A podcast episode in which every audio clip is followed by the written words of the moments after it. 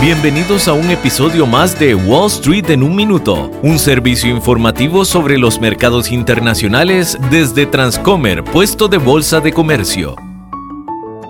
Hola, soy Juan Carlos García, corredor de Transcomer, puesto de bolsa de comercio. Google anuncia sus nuevas funciones de inteligencia artificial. El chatbot BART fue incorporado a su motor de búsqueda principal para sus usuarios australianos este jueves. Esta nueva herramienta llega después de que Microsoft incorporara el chat GPT-4 a su motor de búsqueda Bing a principios de este año. De acuerdo con la empresa, su chatbot elaborará respuestas a consultas abiertas y en el futuro los usuarios podrán cargar imágenes para que las analice el robot. El sistema solo estará disponible para un número limitado de usuarios y aún se encuentra en fase experimental.